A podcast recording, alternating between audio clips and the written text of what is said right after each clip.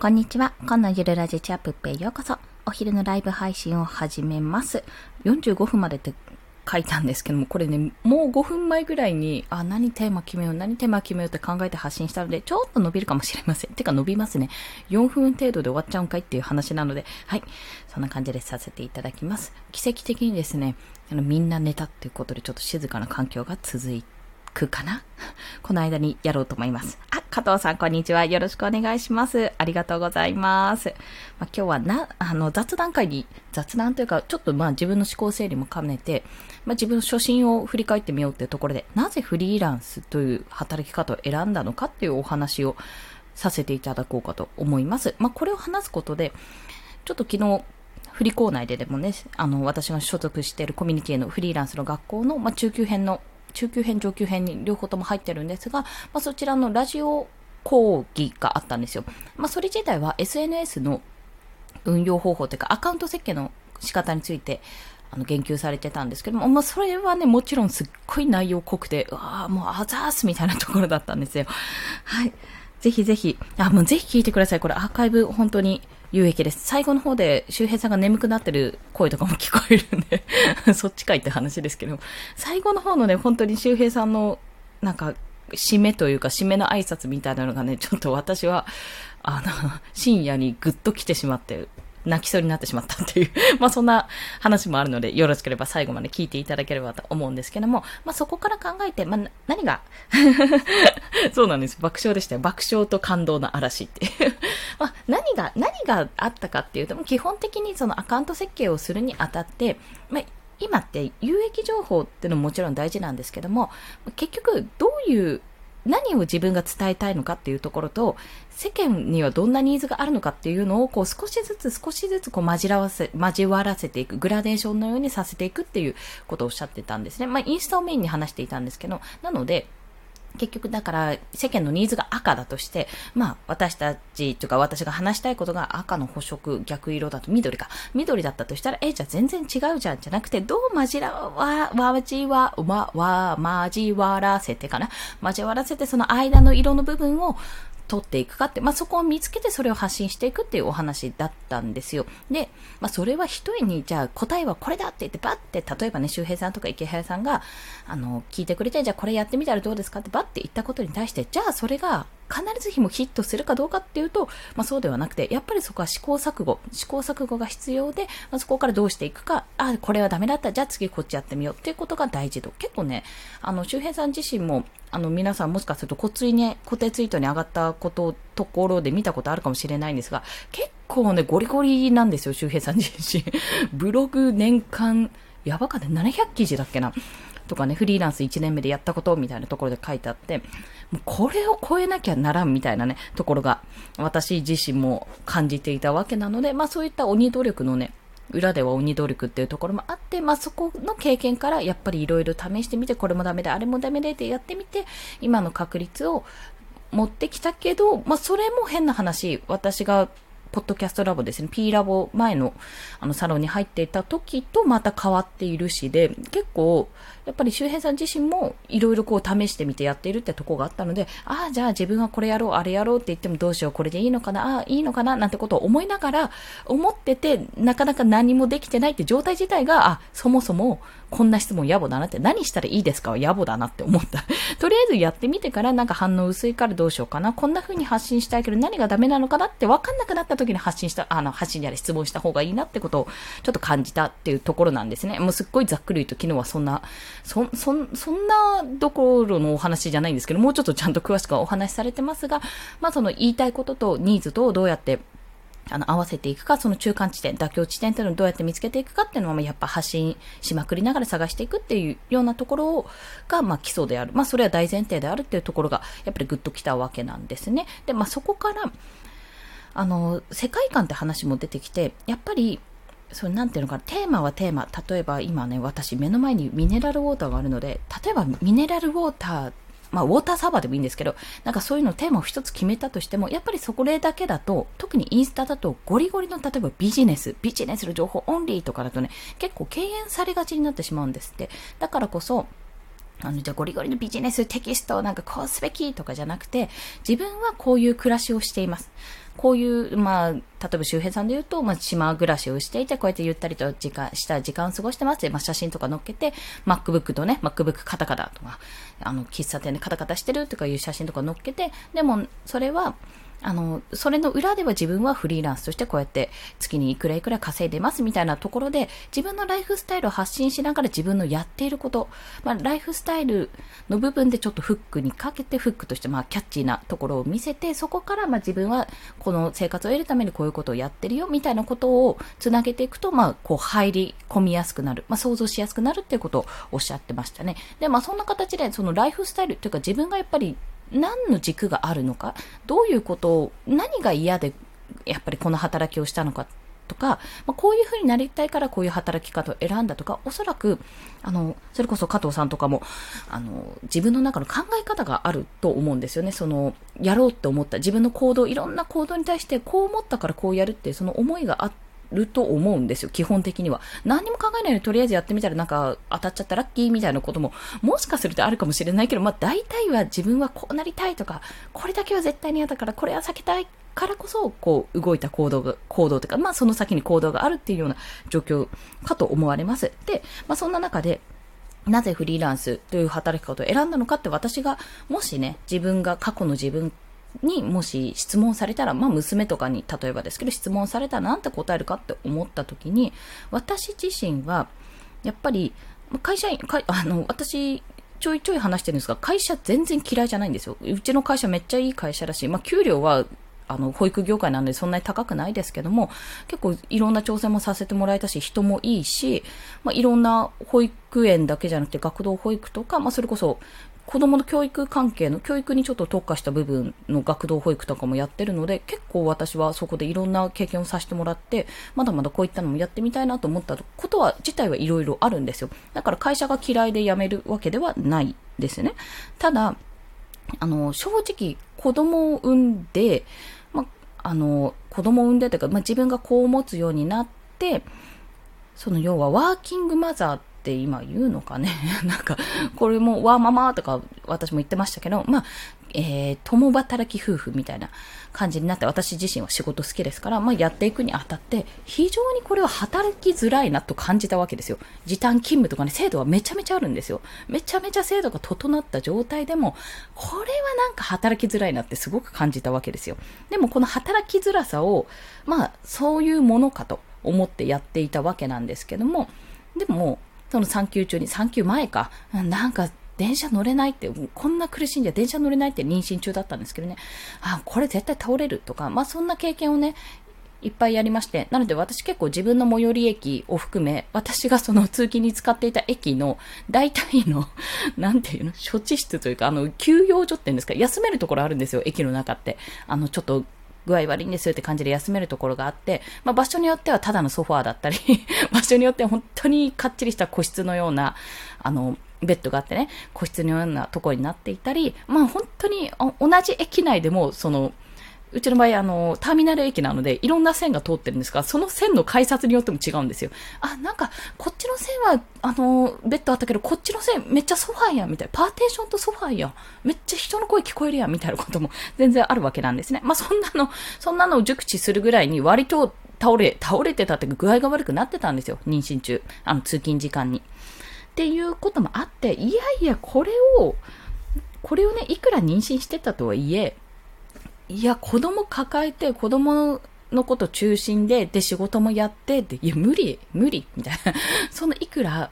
いくら職場が、その電車の、電車通勤時間が短めの方なんですけど、まあ、通勤1時間ぐらいかな、ドアトゥードアで、ぐらいのとこだったとしても、あ、無理無理無理って思ったんですよ、そこで。で、無理だと、あ、やっぱり私もう仕事できないのかなって感じた時に、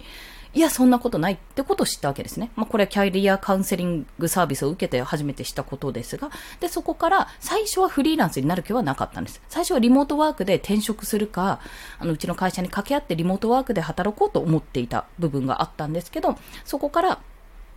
いやいや、フリーランスになってもいいじゃないっ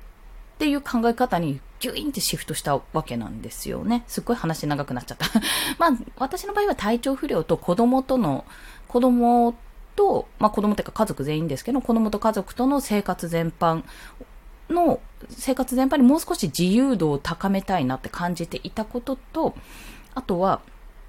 まあ、どうせやるなら自分がやりたいと思ったことをガンガンやりたいなって思った、挑戦したいなって思った部分もあって、まあ、それも相まって今の働き方を選んだっていうところでございます。なので、正直ね、正直、あの、同じことを第一子の時にも思ったんですよ。私、第一子を出産したとか、育休中にも、いや、これ私そのままフリーランスとかで稼げないかなって思ったんですけど、その時はまだ第一歩踏み出せなかったんですよね。踏み出せなかったんです、その時は。でも、第二子の時はさすがに同じことを2回も繰り返せば、いや、これはダメだなと。このまんま私は産後復帰できないって 思ったので、まあいろいろやってみた結果、あ、じゃあこれ全然独立してフリーでやろうというふうになれたわけなんですよ。晴れてなれたわけなんです。まあ、まだまだ、あの、正社員の時と同じくらいの給料を稼げてないですけども、まあ、少なからず、うちね、給料あんまり、給料というか、ボーナスが普通のなんか2、3ヶ月分とかじゃっていう風に出なかったので、ほぼボーナスはないような ところだったので、多分ね、もうちょい頑張ればね、月ベースでは、月額ベースでは稼げると思う。まあ、手取りだとちょっと難しいんですけど、うん、もう少し頑張ればそれぐらいいけるとは感じています。で、で、で、まあ、そんな風に雑談してたんですが、で、そこで、まあ、何が言いたかったっていうと、私の根底にあるのは、通勤電車に、あの電車に乗りたくないが、まず第一、第一条件だったわけですね。じゃあ、近場で、あの、探せばいいんじゃない？って保育園なんていっぱいいるんだし、近場で探したらいいんじゃない？ってことももちろん周りからも言われたし、自分もそうは思ったんですけども、いや、どうせやるんだったらもっと自由度を高めたいって思ったんですよ、そこで。どうせやるんだったらいろいろ挑戦してみたいし、あの、自分の裁量でガーって働きたい時に働けて、あ、今は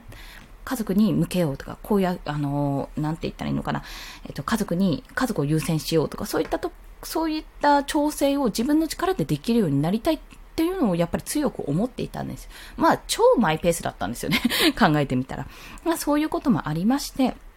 相まって、あ、だったら、どうせ辛い思いをするんだったら体調的にも、あの、いろんなことね、えっ、ー、と、なんだろう、仕事内容的にも、体力的にも、なんかいろいろ辛い思いをするんであれば、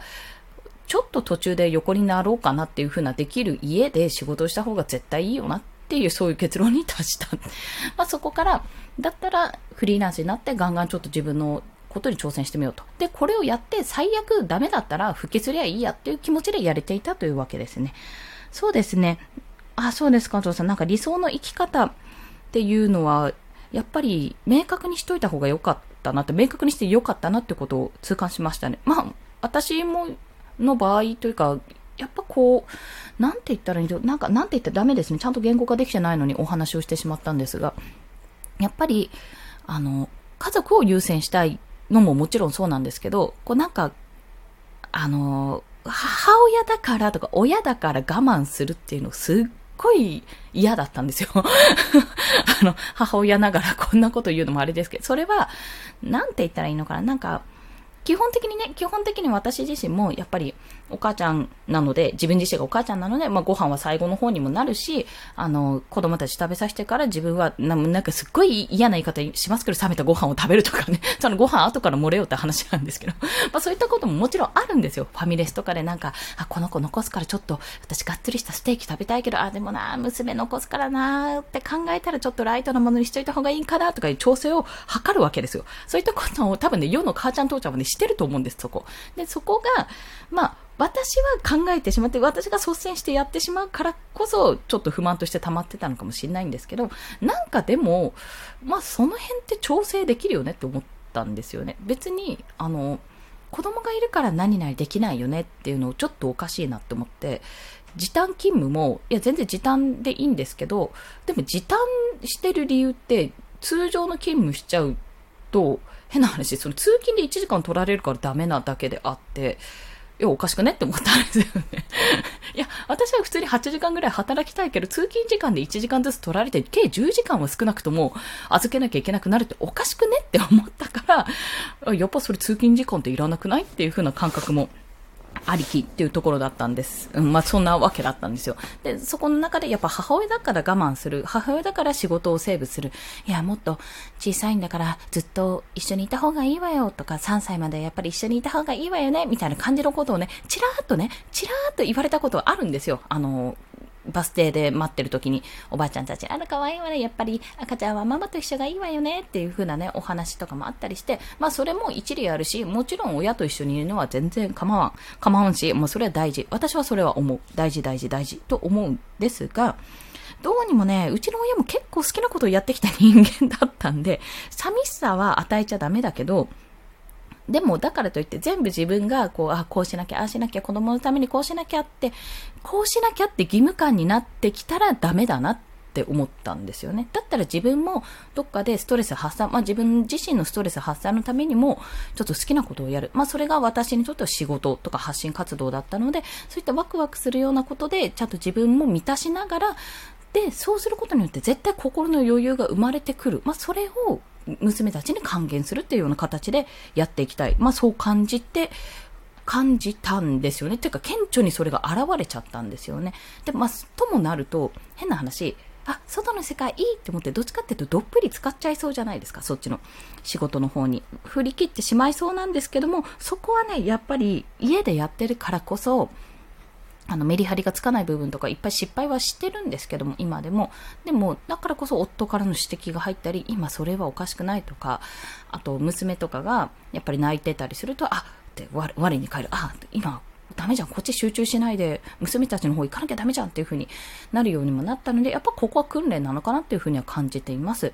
まあ、まだまだね、働き方って言って、結局どうなるのかを目に見えてはないんですけども、取り急ぎ私、その子育て世代、小さい子がいる中で、こういう働き方、フリーランスとして働く。まあ、それは茨の道でもあると思うんですけども、結構ワクワクする茨の道だと感じているので、まあ、それをやることで、あの、自分の理想の生活には一歩ずつ近づけているんじゃないかと、そう感じております。なので、多分私の発信自身は、すっごいダラダラになっちゃったな。これどっかでまとめよう。私の発信自身は、あの、主に2つのパターンでお伝えしたい。2つのパターンの方にお伝えしたくて、1つは、まあ子育て世代の方ですよね。あの、あ、りんごちゃんこんにちは。よろしくお願いします。ありがとうございます。ちょっと今、締めに入っておりまして、申し訳ございません。結構ダラダラと話しちゃった。すいません。10、17分ぐらいになってる。はい。まあ、私が発信したい人、まあ、最終的にね、ダラダラ今話しちゃったんですけど、私がこういう人に向けて発信したいと思う2パターンっていうのが、1パターンはとりあえずその子育て世代の、なんかもう自分は子供との時間が欲しいのに、やっぱり会社に行かなきゃいけないとか、まあ、ね、養うために仕事をするのは当然なんですけども、それななんか自由度が足りないうん、困った、みたいな。そういう方に向けて、いや、働き方それだけじゃないよっていうことを証明するためにやってるっていうのが一つなんですね。で、あの、会社に行かなきゃいけないは、会社に行くのが一番楽ですし、一番あの安定、安定かどうかは別として、まあするとは思うけど、まあそれだけが選択肢じゃないよっていうことを証明するために今、自分で頑張って稼ぐっていうのがまず一つ。で、そういう人に向けてが一つで、もう二つ目は、あの、保育士をやっていたので、あ、そうなんです。もうそろそろ終わりなんです。めっちゃ話しちゃったんで、本 当すいません。りんごちゃんすいません。で、もう一つは、その保育士をやっていた時に、あの、保育士も、あの、すごいやりがいがあって楽しいんですよ。楽しいんですけど、やっぱりね、あの、精神的にきついんですよね。やっぱ子供の命を預かってるところでもあるので、で、ちょっと心休まる時もないし、まあそういった方たちに、に共通してるのが、保育士、まあもしくは会社員の方でもそうなんですけども、この仕事を辞められないと思ってるとこなんですよ。例えばじゃあ時短で短いパートでやればいいじゃんって思うかもしれないんですが、いやでもパートだと食っていけないしとか、正社員だったら、正社員として残るんだったらこれぐらいやんなきゃいけないってことがちょっと当たり前になってる。そういった母親だからとか保育士だからこうしなきゃいけないっていうその感覚をいやいや待てよと。いやいや待て、それ以外の選択肢もあるっていう選択肢を提示したいがために今ちょっと私は結果を出すために頑張ってるって部分がございます。まあそんな感じで、あの、私としては今までの経験上ね、子育て支援施設で働いていたっていう部分の経験と、あとは自分が子供を育ててまだ3年目ぐらいですけども、そういった経験上を、やっぱこう、母親だからこうあるべき、父親だからこうあるべきとか、あと、保育士だから、もうあるね、保育士だから残業すべきとかさ、なんか、教師と一緒ですよ。教師だから、もっと残業して子供のためにこう、電話やるべきとか、いろいろこう、いろいろべきがある中で、本当にその何々すべきは、本当にそれでいいのって思いたいところがあって、それをちょっと私が今やってることで証明していきたいっていうところなんですね。まだ途中ですけど。まあそういった方たちのために、あ、こんな働き方あるんだとか、こういうふうにするっていうのもありだなって、もうちょっと余裕を持ってね、気持ち的にも余裕を持ってお金的にもね、時間的にも余裕を持って働けるような環境を作るために、今ちょっと私がゴリゴリと や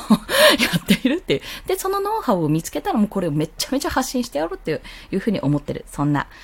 そんなことです。そんなお話でした。ありがとうございます。あ、すいません。トロクマボタってさん、ありがとうございます。アーカイブ残しますが、本当だらだらと最初は自分語りをしてしまってるので、雑談でございました。すいません。雑談を皆さん聞いていただいてありがとうございます。すごくありがたいです。ちょっと自分の思考整理も兼ねて、今日はお話をさせていただきました。もうちょっとね、言語化しますね。はい。ということで、本日もお聞きくださりありがとうございました。まあ、今日も暑い。なんかね、明日都内は雨が降るらしいので、お気をつけ付けください。コンでした。では、また。